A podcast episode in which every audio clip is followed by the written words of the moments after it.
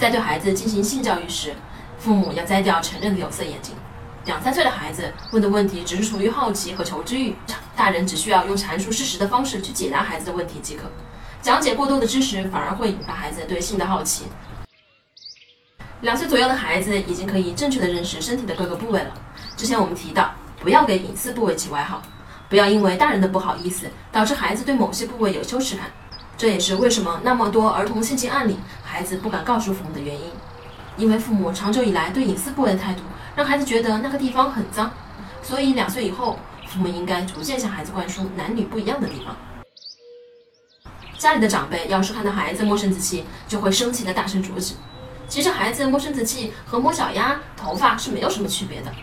孩子通过抚摸来探索是很正常的行为，父母可以不需要做什么，等孩子过了这个阶段就好了。如果孩子这种行为很频繁，甚至出现在公众场合，父母就应该告诉孩子，你的这种行为就和大小便一样，不能随便在人多的地方进行。孩子喜欢摸父母的隐私部位。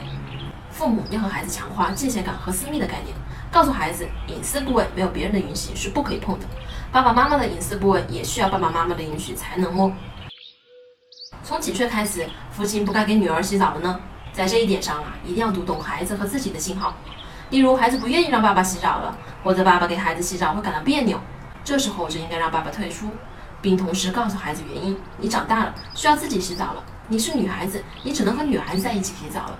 对孩子的性教育不能严防死守，要主动和孩子进行性教育。越早的教育，就能越早的保护孩子。我是不完美六子妈妈，关注我，为你分享最有深度的育儿知识。